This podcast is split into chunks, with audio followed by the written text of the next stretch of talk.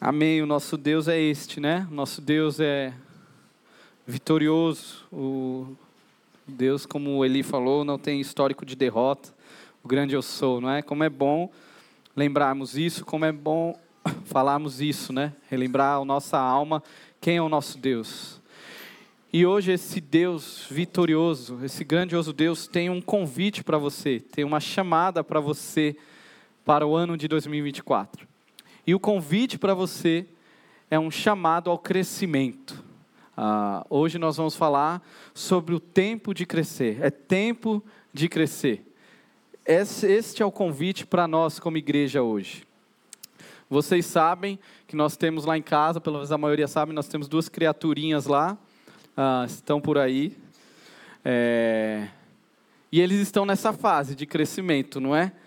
Um tentando provar sua independência, mostrando que consegue ir bem longe, e aí volta e fala: Olha, papai, viu como eu fui longe com a minha bicicleta? Estava longe de você. Falei, é mesmo, Benjamin, você está. E o outro, ah, interessante, que até alguns meses atrás, a gente chamava ele de neném e estava tudo bem.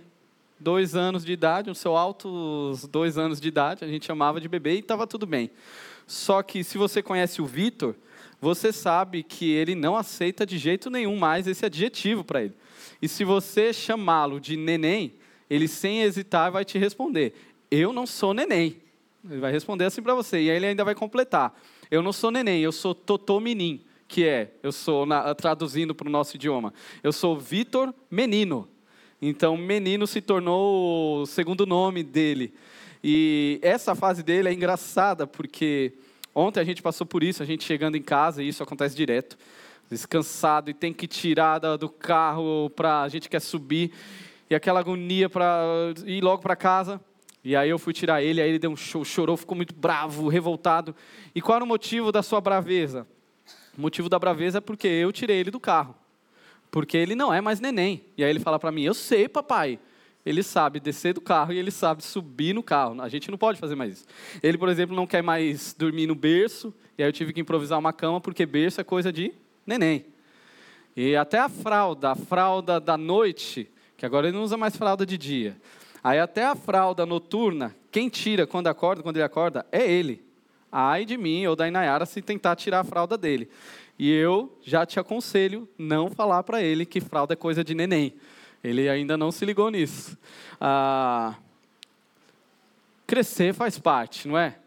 O crescimento é inerente à nossa realidade de vida. Por mais que tenha alguns ah, que lidam com um problema chamado adultescência, você já ouviu falar? Que é o adulto que não quer crescer aquele adulto, aquela pessoa que já atingiu a idade, já passou a idade da adolescência, mas ele ainda não entendeu. Então não assume os compromissos, é, não honra com os compromissos que um adulto deve honrar, não se porta como um adulto deve se portar, e aí ele vai ter esse problema. Mas, via de regra, todos nós temos que crescer. E é interessante que a Bíblia faz uso dessa característica humana para é, trabalhar a ideia do crescimento na fé, da vida na fé. A Bíblia vai usar sempre figura de linguagens acerca do crescimento para falar sobre a nossa espiritualidade. Tanto que se Jesus te alcançou, você recebeu um novo nascimento, não é? Você agora se torna um recém-nascido na fé. E a Bíblia traz algumas figuras, por exemplo, você vai precisar do leite materno, ah, que é a palavra de Deus.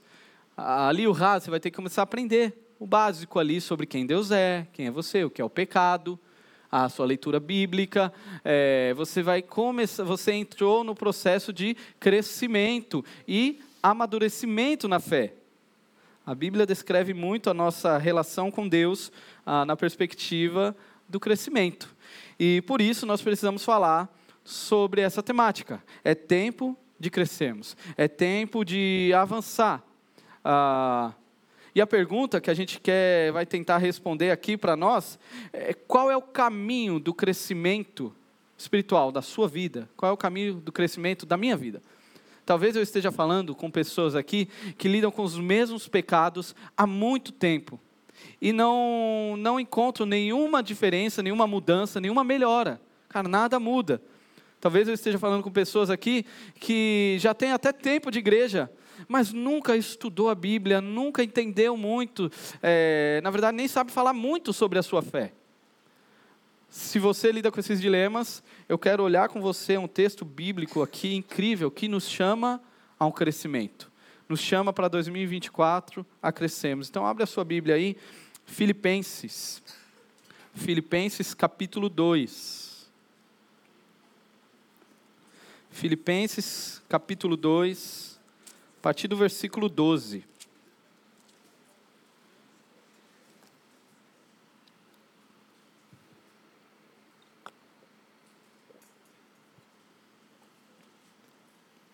Filipenses 2, vamos ler do 12 até o 18.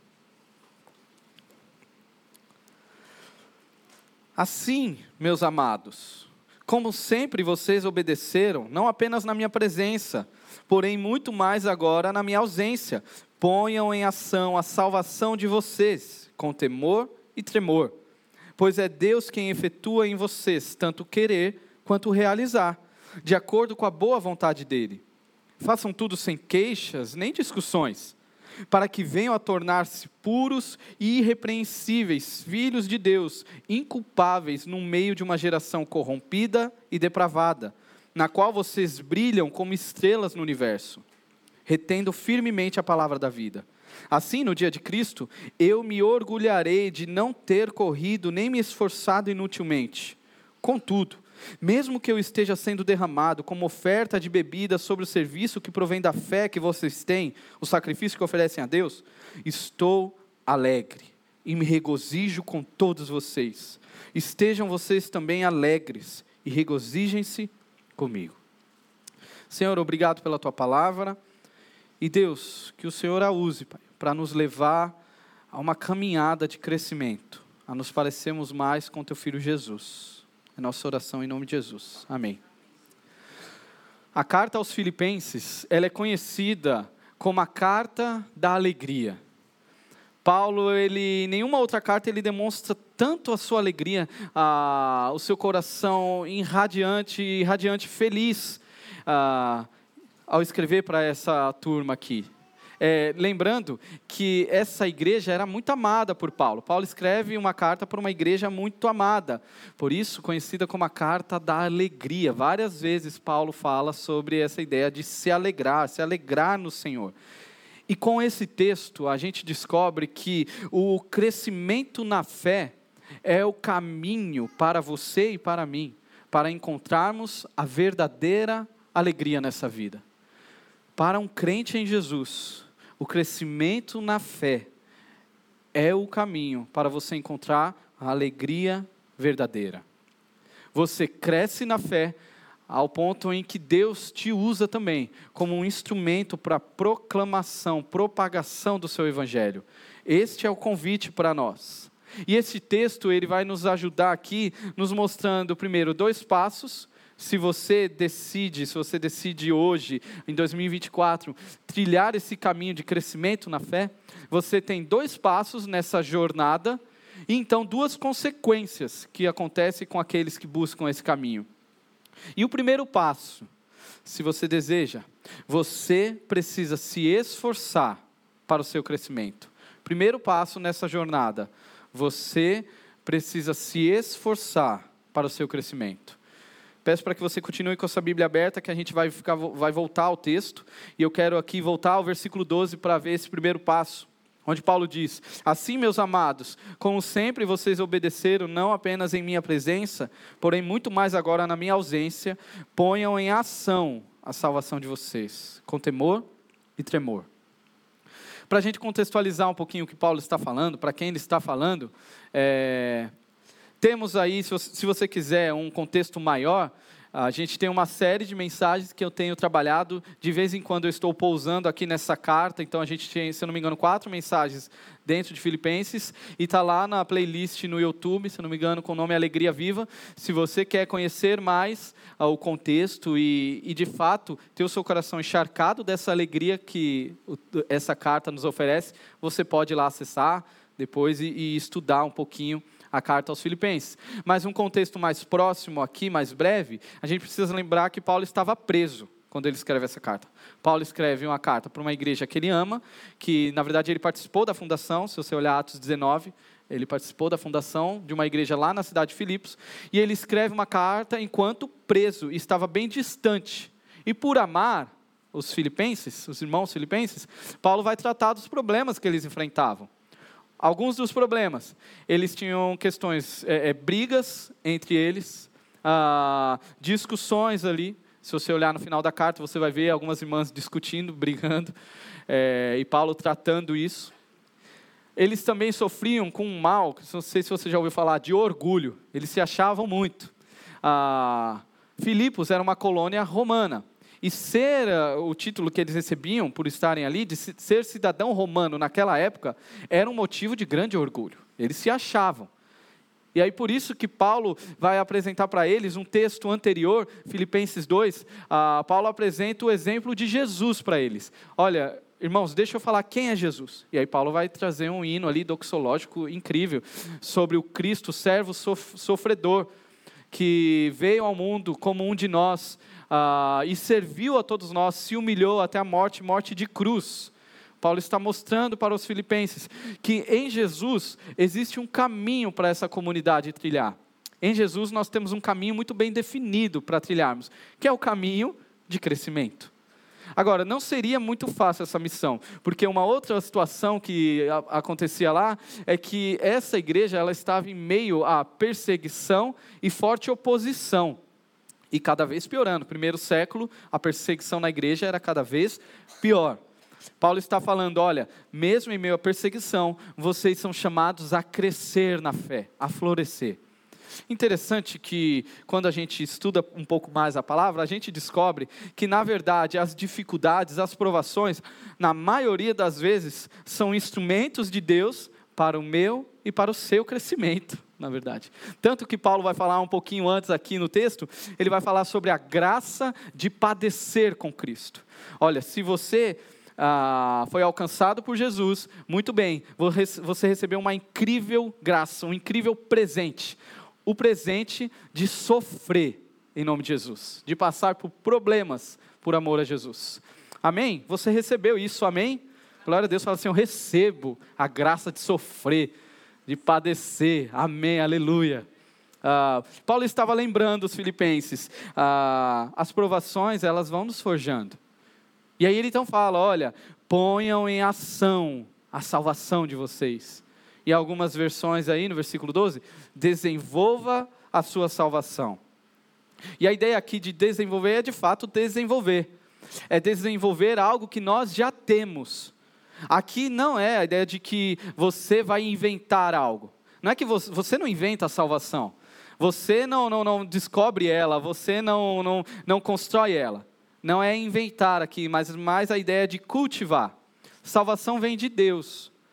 É Deus quem te salva. E um outro ponto, é Deus quem te sustenta em salvação. Então aqui também não é a ideia de que, olha, cuidado para não perder a salvação, hein? Como está a sua vida com Deus hoje? Vai andar de carro com fulana? Com fulano, cuidado, aí tá bem, tá, já ouviu as piadas? Tá tudo bem com Jesus, é igual. Se não tiver, é, isso pode ser uma brincadeira, mas não, é, não tem base bíblica. Ah, porque salvação é algo que vem de Deus e é Ele que sustenta. O que significa desenvolver a salvação é, é algo que você já tem em você, que Deus fez em você e que agora você vai ser transformado cada vez mais naquilo que você é. Você é um salvo em Jesus, então desenvolva isso.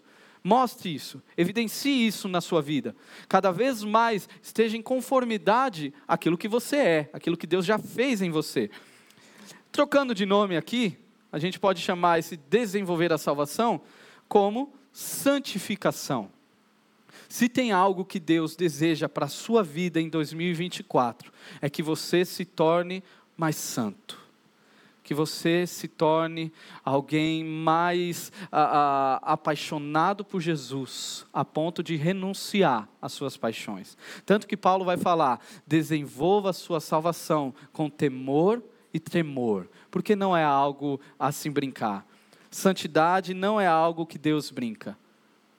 Irmãos, precisamos lembrar que não é comum, não é normal, na verdade, um crente que não ah, tem crescimento em sua santidade, não é normal um crente que não cresce em sua obediência a Jesus. se você foi alcançado por Jesus, você necessita crescer. Crescer em santidade. E lembre-se, uh, nós buscamos obedecer mais a Jesus, não para sermos mais aceitos por Deus. A santidade não te torna mais aceito, a santidade te torna mais parecido com quem é Jesus, que é o grande propósito de Deus para a sua vida. Quanto mais você busca a santidade, quanto mais você renuncia o pecado, quanto mais você vive em obediência a Jesus, mais você se parece com Ele, mais você entende o propósito da sua existência. Ah, Deus, nos, Deus está nos chamando a isso hoje. Deus está te chamando a isso hoje. Tem até um bom livro que eu quero te indicar, se você quiser ler nesse ano de 2024, um livro que me impactou demais nessa temática. Ah, o nome dele é Exercita-te na Piedade. Jerry Britz, o autor. Exercita-te na piedade. Aí esse autor ele vai apresentar várias ordens da parte de Deus, ordens bíblicas, ah, acerca da sua responsabilidade em crescer em santidade. Ele traz várias ordens, cara, que às vezes a gente acha assim, ah, tudo é a graça, né? Não dá nada não, não, cara. Existe uma responsabilidade que recai sobre você, sobre esse crescimento. Tanto que o próprio título desse livro é um dos textos quando Paulo fala sobre exercitar a piedade. Piedade é relacionamento com Deus, meu relacionamento com Ele, no conceito bíblico. E esse exercitar é a ideia de um exercício ah, de um atleta que se prepara para uma competição. Percebe o esforço? Não é aquela corridinha que a gente dá, aquela caminhadinha na Petra Kelly, né? Aquela bem, bem, com, com licença a palavra, bem sem vergonha, né? Pelo menos a minha é meio assim. Ah, não, não tem nada a ver com isso, não. É um grande esforço aqui. É, é, o esforço de um atleta. Eu me dedico no meu relacionamento com Deus. Eu luto pelo meu relacionamento com Deus. Eu vou, vou suar aqui, porque eu quero estar perto de Jesus. E dentre tantas outras ordens, ser de santos, ser de santos porque eu sou santo, e tantas e tantas ordens aqui. É um chamado a todos nós a nos esforçar e é legal que Paulo vai falar aqui no argumento, na continuação do versículo 12, que esse exercício de buscar a, a se parecer mais com Jesus, lutar, é, é, desenvolver a sua salvação, ele é feito independente na frente de quem você esteja, ou na ausência de alguém. É o que Paulo fala. Não apenas na minha presença, mas muito mais na minha ausência. Paulo está trazendo um negócio complicado aqui para a gente, que é a ideia da obediência na ausência. Por que é importante obediência na ausência? Lembre-se, Paulo estava preso, os filipenses estavam lá. Por que era importante para eles? Porque isso ia determinar se eles compreenderam de fato quem Deus é. Por exemplo, a onipresença de Deus. A gente cantou aqui, né? Se eu for aos céus, ao mais profundo mar, ali a sua mão estará.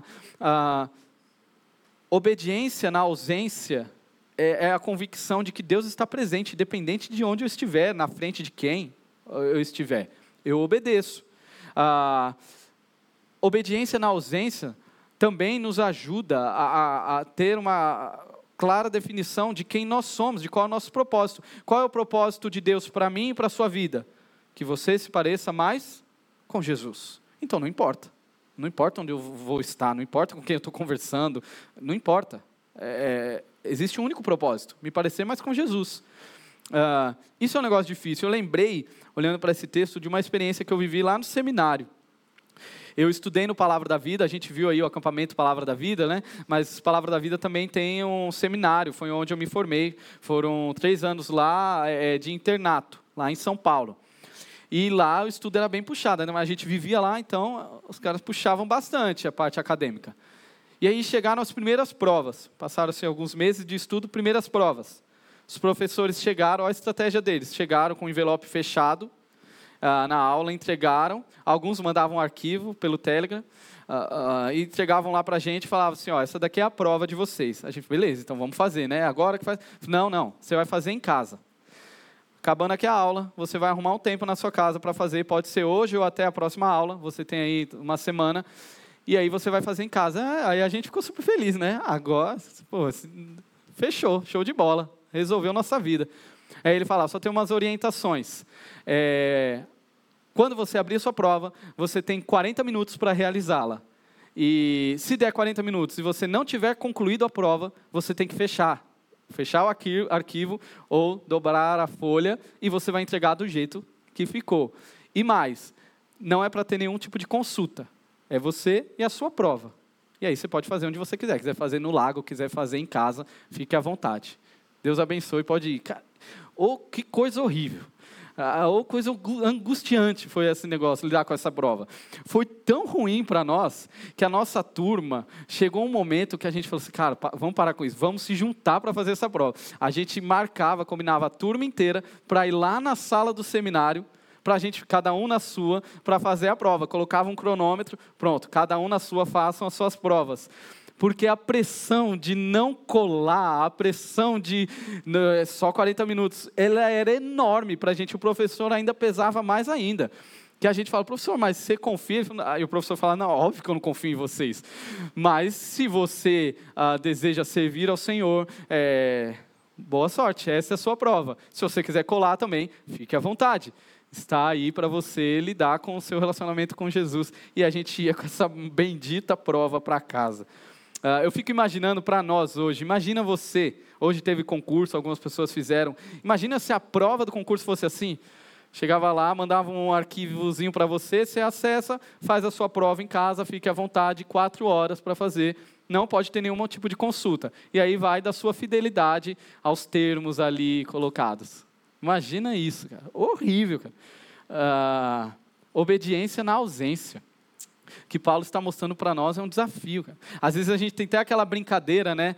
É, olha, o pastor chegou, muda, vou deixar de muda, deixa de estar tá falando de outra coisa. A gente brinca com isso, mas às vezes isso é sério, não é?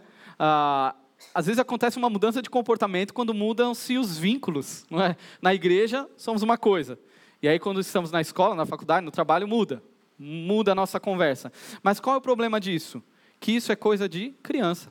Não é criança que é assim.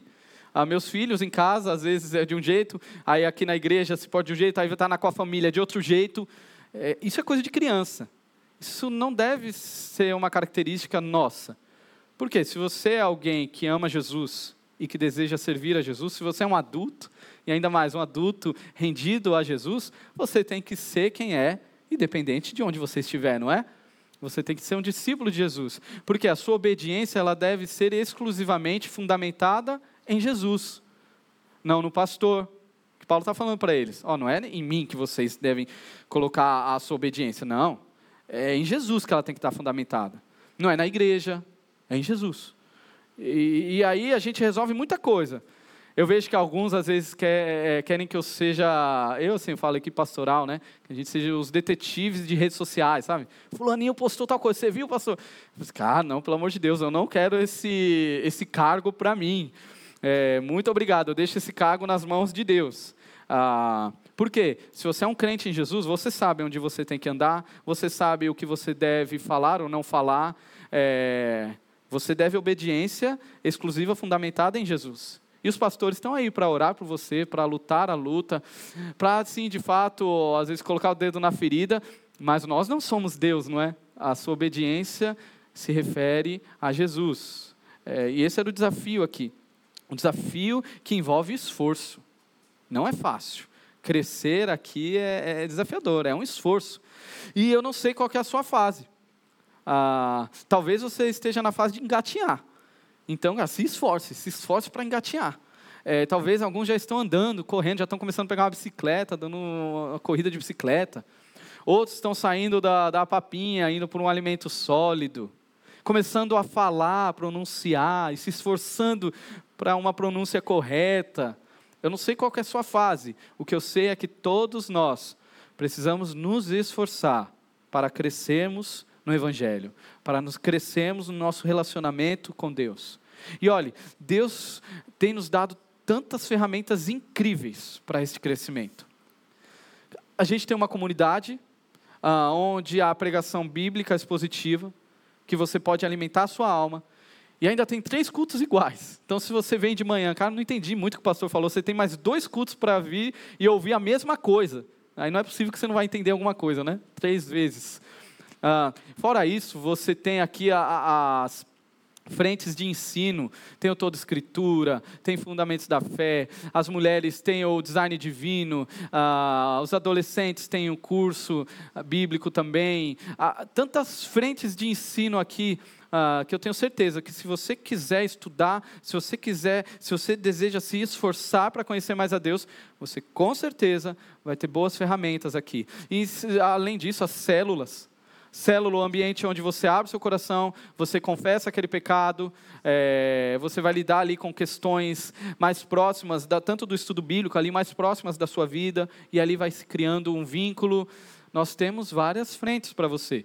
Extrapolando Zona Sul, cara, a internet, tanta coisa boa que a gente tem no acesso de um clique, não é? Se você quiser escutar a pregação do Hernandes Dias Lopes, a última pregação dele você consegue lá acessar. Augusto Nicodemos, Jonas Madureira, Luiz Saião e tantos outros homens de Deus é, que tem tanto a nos abençoar na nossa caminhada de fé. Você tem acesso fácil. Vários bons podcasts, não é? Sabendo filtrar aí, você vai ter muita coisa boa, bons, ótimos livros para ler. A questão é, você vai se esforçar? E lembre-se que essa não é um pedido de Deus, né? Oh, por favor, vê aí se dá para se esforçar um pouquinho. Não, não. É uma ordem, né? Uma ordem do próprio Deus. Desenvolva a sua salvação. Exercite, cresça. É tempo de crescer. Aí talvez você pense assim, nesse passo, fique parecendo a ideia assim de que Deus, ah, aquela ideia de que Deus fez tudo lá na cruz, enviou Jesus, Jesus morreu na cruz, te salvou, me salvou, e agora Deus pega a bola e toca para você. Fala assim, né? Ó, eu já fiz tudo, migão, já fiz tudo que eu podia fazer, agora se vira, né? Agora desenvolve aí, dê seus pulos, cresça aí. Mas isso não é o evangelho. E o segundo passo na sua jornada de crescimento já nos ajuda a entender e a dissipar essa ideia meio equivocada. O segundo passo nos mostra que você precisa depender de Deus para o seu crescimento. Você precisa depender de Deus para o seu crescimento. Olhe comigo o versículo 13 aí.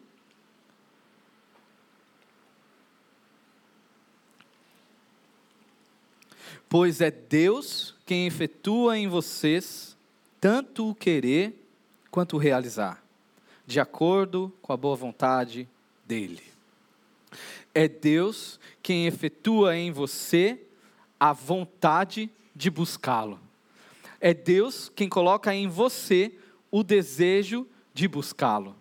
Isso é muito interessante que Paulo está falando. E esse, esse desejo de buscá-lo não é apenas o desejo de vir para a igreja. Isso também, né? Às vezes Deus dá uns empurrões, né? Para a gente, para a gente, pô, assumir alguns compromissos, estar tá firme na igreja. Mas a ideia aqui é de algo muito mais profundo. Aqui fala sobre a condição da sua alma, da minha alma. Aquilo que Ezequiel vai falar vai chamar de um coração de pedra.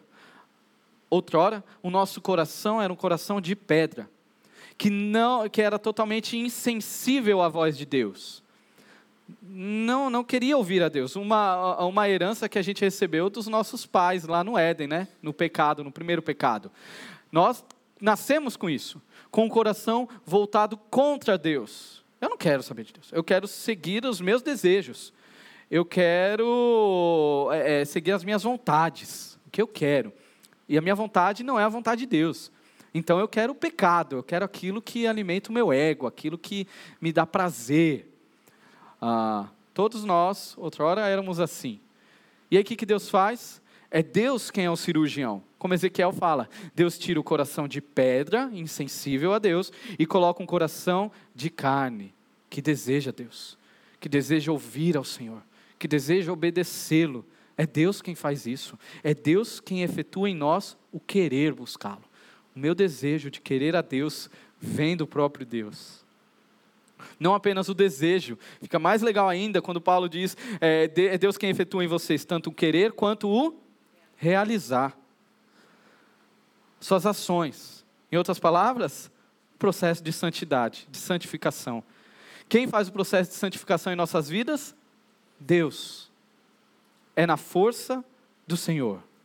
E aqui pode dar aquela bugada na cabeça, né? Que, pô, você gastou 15 minutos aí falando que é minha responsabilidade o processo de santificação, é minha responsabilidade exercitar, lutar para estar perto de Deus, e agora você está falando que é Deus que faz. E realmente, uma das ideias é dar uma bugada mesmo aqui.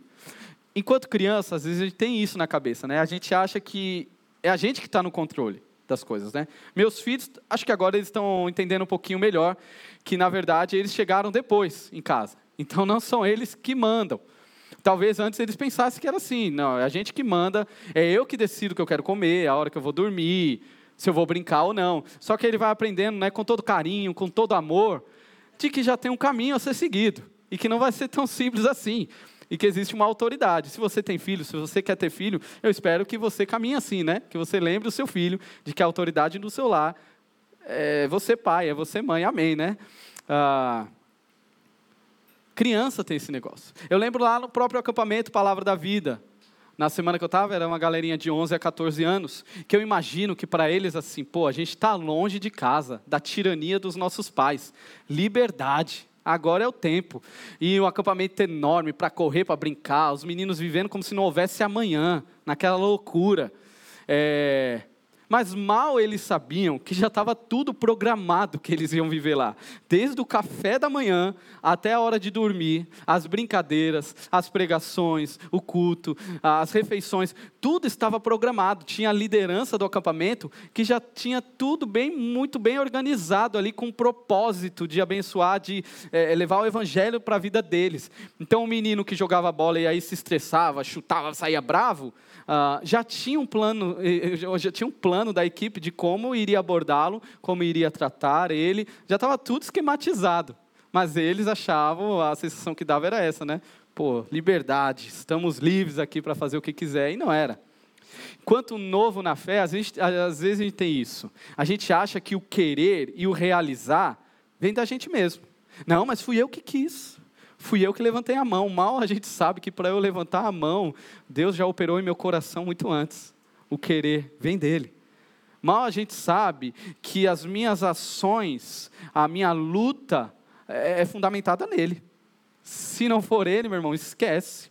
Ah, eu acho isso muito legal, porque na verdade é uma declaração de força na fraqueza. É uma declaração que somos fracos. Porque até para obedecer eu não tenho força. Até para obedecer eu não tenho força, cara. Eu preciso do Senhor. Ah, a gente lida com essas duas verdades, que na teologia a gente chama de verdades paradoxais. Que são verdades que caminham juntas, mas que às vezes são difíceis de calcular na cabeça, né? Eu sou totalmente responsável pela minha luta por pecado, de santidade contra o pecado, sim, você é totalmente responsável. Mas Deus é soberano, está no controle de tudo. Mas como assim? Então Deus é não, Deus é responsável, mas você é responsável. Pedro, eu não consigo equalizar isso aqui. Bem-vindo, você descobriu que você não é Deus. Ah, Deus é o soberano e os seus pensamentos são infinitamente maiores do que os nossos. Mas uma coisa a gente sabe: Deus é soberano, e outra coisa a gente sabe: somos chamados a assumir a responsabilidade de buscar viver uma vida em santidade. E aí a gente declara a nossa fraqueza: Senhor, eu não consigo.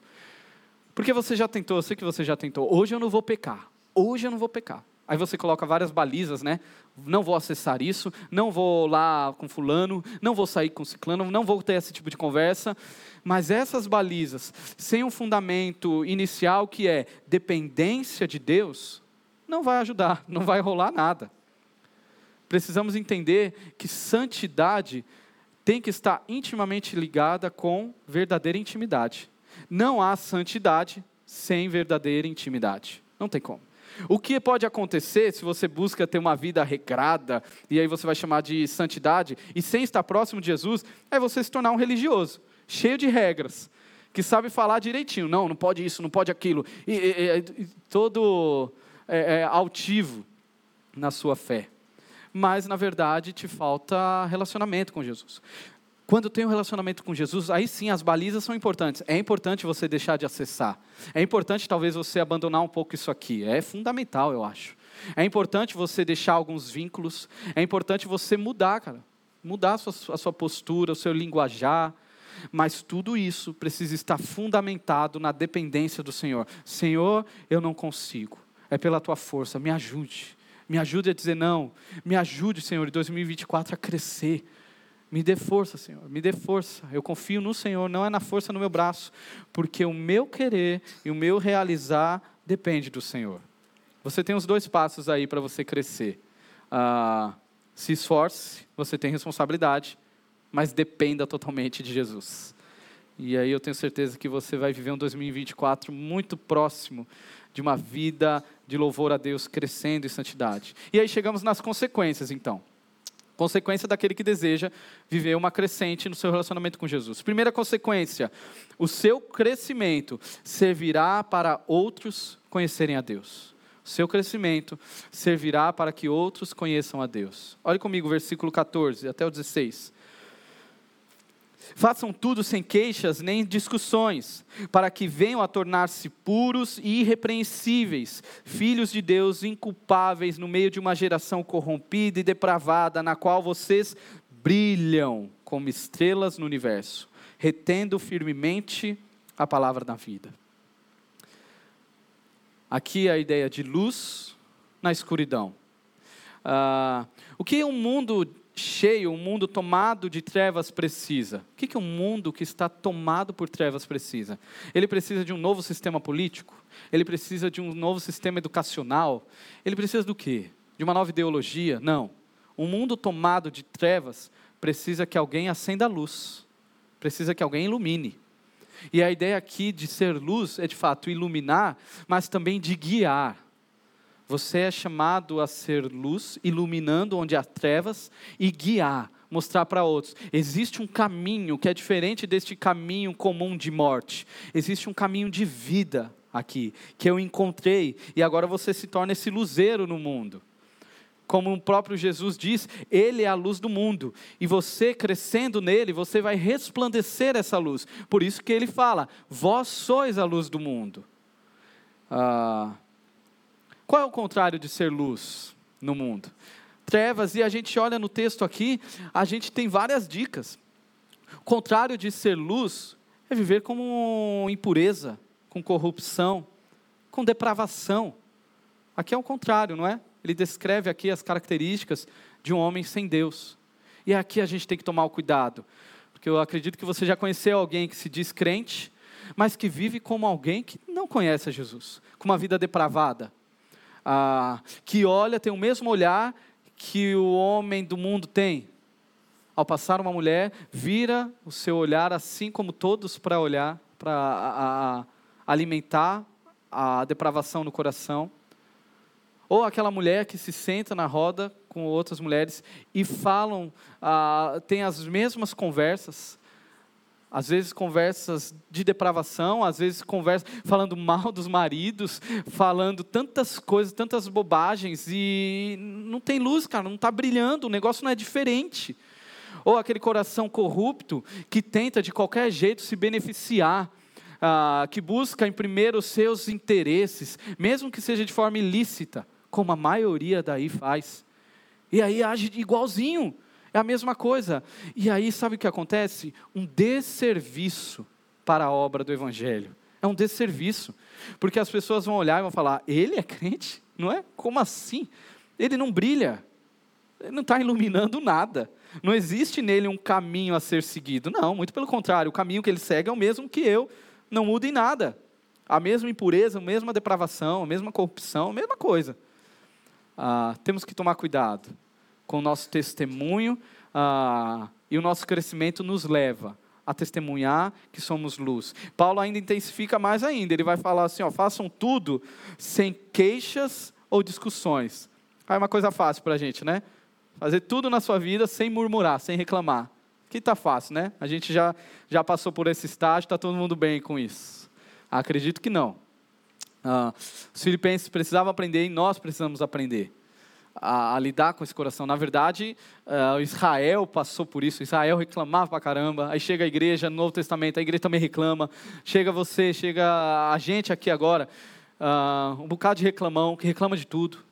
E aí reclama da igreja, reclama do pastor, reclama da, da pregação, reclama da música, reclama do ar-condicionado, reclama da célula, reclama de tudo, reclama da família, reclama da esposa, reclama do marido, reclama do pai, reclama dos filhos. Tudo reclama, cara, tudo reclama. E ainda mais, ah, com brigas, discussões aqui, né? Por tudo briga, aquela pessoa que uma hora está na igreja, depois não está mais porque brigou com fulano. E aí volta para a igreja e briga de novo. Aí briga em casa, briga com todo mundo, uma pessoa marcada. Entenda, aqui a ideia não é de uma pessoa que finge não ter problema com nada, que está tudo bem, não tem problema com ninguém, não tem nenhum problema da vida. Não, não é essa a ideia aqui. Não é fingir perfeição. A ideia aqui é com o que você quer ser marcado, ser conhecido, né?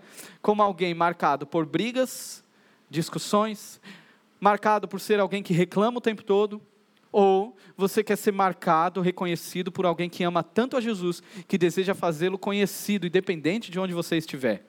Independente da circunstância que você vive. Porque se a gente for esperar tudo ficar perfeito, para daí sim a gente brilhar, o time vai passar, cara, o tempo passa. Não é assim as coisas, a, a, gente ainda vai continuar enfrentando problema, você vai ter problema aqui, tanto que uma das falas de Paulo em Filipenses é: estamos em obras. Lembre-se, estamos em obras. Eu estou em obras, eu ainda estou com um bocado de problema na minha vida, você está com um bocado de problema, e a gente se junta, vai dar ruim em alguns momentos, mas lembre-se, estamos em obras. Mas não deixe que isso seja o foco da sua vida, problemas, não deixe que isso seja o foco. Você precisa olhar para o que Deus está fazendo. Olha o que Deus está fazendo no mundo. Olha o que Deus está fazendo através dessa comunidade. Olha o que Deus está fazendo na sua vida. Muda o foco. Para de olhar para o que você não tem, olha para a missão de Deus nesse mundo e como você pode servir para a glória dele. Deus te chama a iluminar, cara. Você precisa ser luz, precisa brilhar. Crente precisa brilhar no mundo de trevas. Crente não pode ser marcado por aquilo que o mundo é marcado. Ah, essa é uma consequência de todo aquele que decide crescer, a passar pela jornada de crescimento em Jesus. E esta era a expectativa nos Filipenses. E Paulo agora nos dá a segunda a consequência lógica aí de alguém que decide crescer. O seu crescimento servirá para outros crescerem em Deus. O seu crescimento serve para que outros conheçam a Deus e o seu crescimento servirá para que outros cresçam em Deus. Olhe comigo o versículo 16, a continuação dele. Assim, no dia de Cristo, eu me orgulharei de não ter corrido nem me esforçado inutilmente. Ele está falando para esses, esses irmãos: Irmãos, se esforcem, na minha ausência continuem íntegros, que vocês venham a brilhar, resplandecer a luz do Evangelho neste mundo, e assim eu vou me orgulhar pois não corri em vão, não gastei a minha vida em vão. Ah, eu acredito que uma das melhores experiências da paternidade é ver os seus filhos crescendo. Isso é muito legal. Por mais que a gente olhe assim, a gente vai continuar falando para os nossos filhos, não, você é meu neném. Eu não sou neném, você é meu neném sim, acabou. Uh, por mais que a gente fale isso, mas há muito orgulho e alegria no coração do pai, da mãe, quando vê o filho crescendo, cara, deixando de ser neném. E essa era a expectativa, e era isso que fazia Paulo vibrar, porque aqueles eram filhos na fé. Ele era um pai espiritual ali para eles. E Paulo vibra com a ideia de que seus filhos na fé estão crescendo e estão se tornando instrumentos de Deus para iluminar nesse mundo, para brilhar a glória de Deus nesse mundo, carregando a mensagem de Jesus, a mensagem pelo qual eh, eh, Paulo está pronto a morrer. Isso seria incrível, isso é incrível para Paulo. E é o que a gente olha aí no versículo 17. Veja comigo, 17 até o 18. Contudo, mesmo que eu esteja sendo derramado como oferta de bebida sobre o serviço que provém da fé que vocês têm, o sacrifício que oferecem a Deus, estou alegre e me regozijo com todos vocês. Estejam vocês também alegres e regozijem-se comigo. Aqui a gente tem o olhar de alguém que tem caminhado, que tem vivenciado o processo de maturidade na fé ah, Paulo está nesse lado. Alguém que agora pode ajudar outros a crescerem na fé, que é uma consequência lógica. Você, em determinado momento, era um neném, nasceu de novo, e aí você começa a aprender sobre quem é Jesus, conhecê-lo mais nas Escrituras. Qual é uma consequência lógica? Que você leve outros nenéns a crescerem na fé, a se tornarem maduros na fé. Isso é básico. Deus é, quer isso de você no seu crescimento, que outros possam conhecer uh, e possam crescer em Jesus. Essa era a expectativa de Paulo, e é, na verdade era isso que Paulo estava vivendo. E isso exigia muito de Paulo. Tanto que Paulo termina aqui falando sobre morte. Olha, eu estou disposto a me entregar como uma oferta e, e morrer para que vocês possam viver. E paternidade exige sacrifícios. Às vezes a gente vê que muitos fogem de ter filhos com medo das responsabilidades dos sacrifícios e que de fato existem. Ser pai, ser mãe envolve ah, aceitar sacrifícios, se, se, sacrificar por outro. É, isso é uma bênção. E Paulo age assim. Paulo ele não, ele não pensa nele, na verdade, ele está disposto a se entregar ah, pelos filipenses. É o que ele está fazendo, ele estava preso. Aí algo que parece que acabar meio melancólico, porque Paulo começa a falar de morte, pô, estou pronto aqui para morrer, se precisar, eu vou morrer. Mas na verdade não. Na verdade termina com um motivo de alegria, que Paulo vai falar. Isso para mim é o grande motivo de alegria na minha vida. Qual é a alegria aqui? Paulo ele encontrou a alegria de entender ah, que no processo de crescimento ele compreende então que a vida não é sobre ele, não gira em torno dele. A vida não é sobre ele, fica girando nas coisas dele, na vida dele. Por quê? Quem que pensa assim? Uma criança, né? A criança que acha que tudo gira em torno dela. A igreja gira em torno dela, a família gira em torno dela, a escola gira em torno dela. E quando você tira algo dela, ou ela perde alguma coisa, o que, que ela faz? Ela chora, ela fica com raiva, né? Porque é meu, é meu. Porque criança acredita que o mundo gira em torno dela. Nós não podemos ser mais crianças. É tempo de crescer. E Paulo encontrou a verdadeira alegria. Se você quer encontrar a verdadeira, a verdadeira alegria para a sua vida, você precisa crescer na fé. E aí você vai descobrir que nem aquilo que Jesus entregou nas suas mãos diz, ah, enfim, último sobre você, mas sim como você vai gastar a sua vida por outros. A salvação que chegou em você não tem fim último em você, mas em outros. Deus nos chama assim. Deus nos chama a amar outros, a investir na vida de outros, a tanto ser luz lá fora, como ser caminho aqui dentro caminho para que outros possam conhecer cada vez mais a Jesus. É a alegria de pertencer. Uh, e lembre-se, essa chamada de crescimento aqui não pode e não, nunca vai ser uma chamada individual. Não adianta você ir para casa e ficar lá no seu canto, né, o teólogo de sofá. Aí vai começar a ler, estudar, mas não quer saber de igreja, não. Não, não. A chamada de crescimento na fé, ela sempre envolve comunidade. Você cresce enquanto comunidade, quando você está junto, nós juntos vamos crescendo. Você vai aprendendo a lidar com o seu pecado, ao mesmo tempo que você ajuda outro irmão a lidar com o pecado dele, e aí você chora junto, você celebra as bênçãos, você partilha dos testemunhos de esperança, de fé aqui, e a gente vai crescendo junto como igreja. Ah, Deus nos chama a isso, a uma vida de crescimento, a uma vida de relacionamento com Jesus, que vai desembocar no amor pelo outro, no cuidado e no zelo por outro. É tempo de crescer, tempo de crescer. E aqui eu termino com algumas perguntas para você. Ah, e na verdade, perguntas que ecoam no meu coração também. Uma pergunta importante. O que, que você precisa fazer, talvez, em 2024, para você, quem sabe, largar o leite espiritual. Talvez você esteja ali no raso, não é? Pô, sempre estive no raso. Nunca, nunca me aprofundei, nem sei muito direito, nem sei falar muito sobre a minha fé, sobre quem é Jesus, sobre... eu não sei falar muito sobre quem Deus é na minha vida, sobre quem eu sou em Jesus. O que, que você precisa fazer? Lembre-se, exige esforço. Talvez você precise estudar mais a Bíblia, abrir a sua Bíblia e estudá-la pois estudar, porque estudar a Bíblia não é coisa de pastor, não é coisa de missionário. Estudar a Bíblia é coisa de crente. Se você é um crente em Jesus, você precisa estudar a palavra de Deus. Ah, crescer não vem por osmose, não é? Você não vai dormir e amanhã vai acordar mais crente, vai acordar mais firme em Jesus, entendendo mais o propósito da sua vida. Não, não tem como não. Crescer também não vem pela emoção. A gente canta, chora, não, não, vem por aí. Intimidade não vem por aí não. Ah, a gente sabe muito bem, se você quer ter sentimentos profundos acerca de Jesus, o conheça de modo profundo. Você precisa conhecê-lo por meio da palavra. Estudando, talvez firmar alguns compromissos, cara. Eu vou levar a sério o estudo bíblico esse ano. Eu vou conhecer mais a Deus. Ah, eu preciso, eu necessito conhecer mais a Deus. Preciso conhecer mais quem Ele é.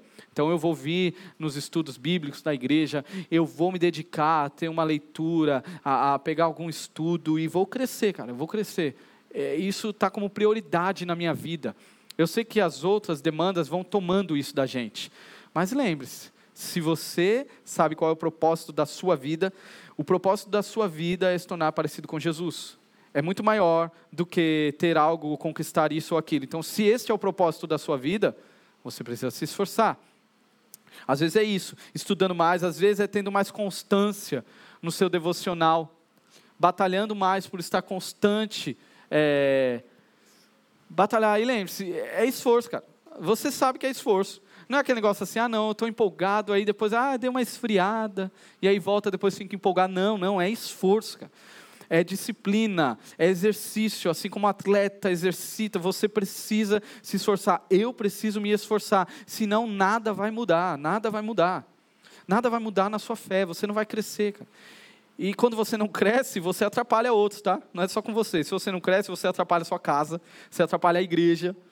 Deus espera que você cresça. Deus espera que você cresça. Talvez a sua luta seja contra um pecado que você carrega aí, e, e carrega do ano passado e traz para 2024, e mais mar, é, é, ele é mais marcado por derrotas. Cara, eu sempre perco. Irmão, chegou a hora de mudar essa realidade, cara. Chegou a hora de arregaçar as mangas, como Paulo diz, eu esmurro o meu corpo, cara. Eu, eu, levo a sério a luta por santidade. Eu não estou brincando com isso. O próprio Jesus vai falar: se o seu olho direito faz pecar, arranca ele fora, cara. Luta é guerra, é guerra contra o pecado, é guerra contra esse mundo, é guerra contra a vontade que é contrária a Deus. Eu não aceito, eu vou lutar, eu vou, eu vou é, é colocar todos os meus esforços nisso. Se você não fizer isso, nada vai mudar.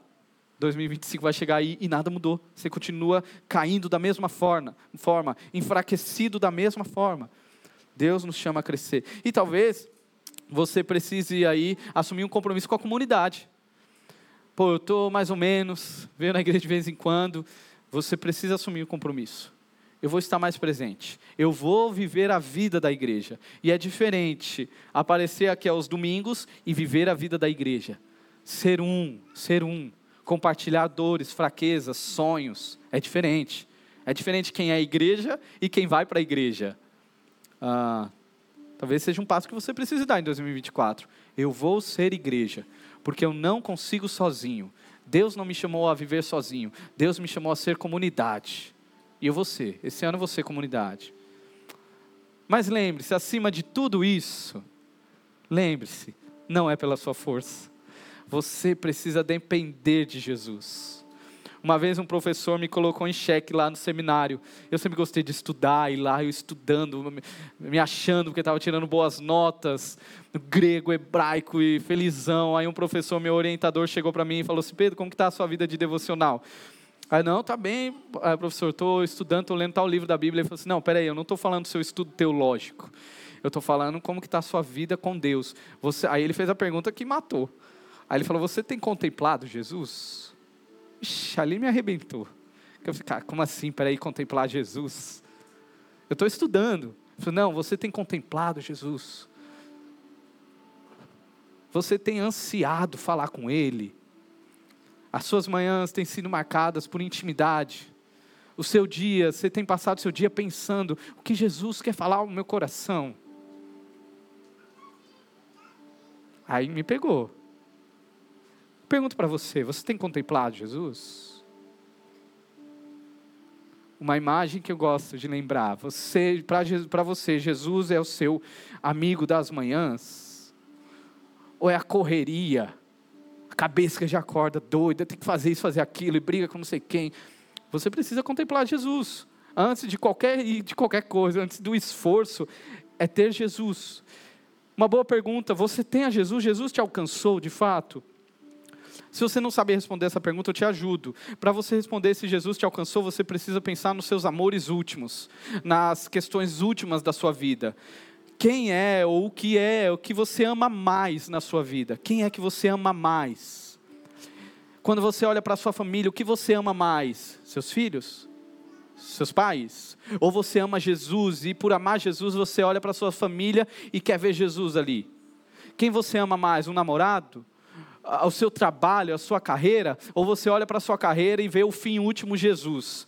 Não, eu amo Jesus. E como que eu vou fazer com que isso glorifique a Jesus? Questões últimas. Olhe para as questões últimas da sua vida. É Jesus o fim último? Quando você olha para a sua, é, é, é, para a esperança, você enxerga Jesus lá? Ah, se você enxerga, Jesus te alcançou. E agora você precisa desfrutar da presença dele. Você precisa aprender a desfrutar da presença dele.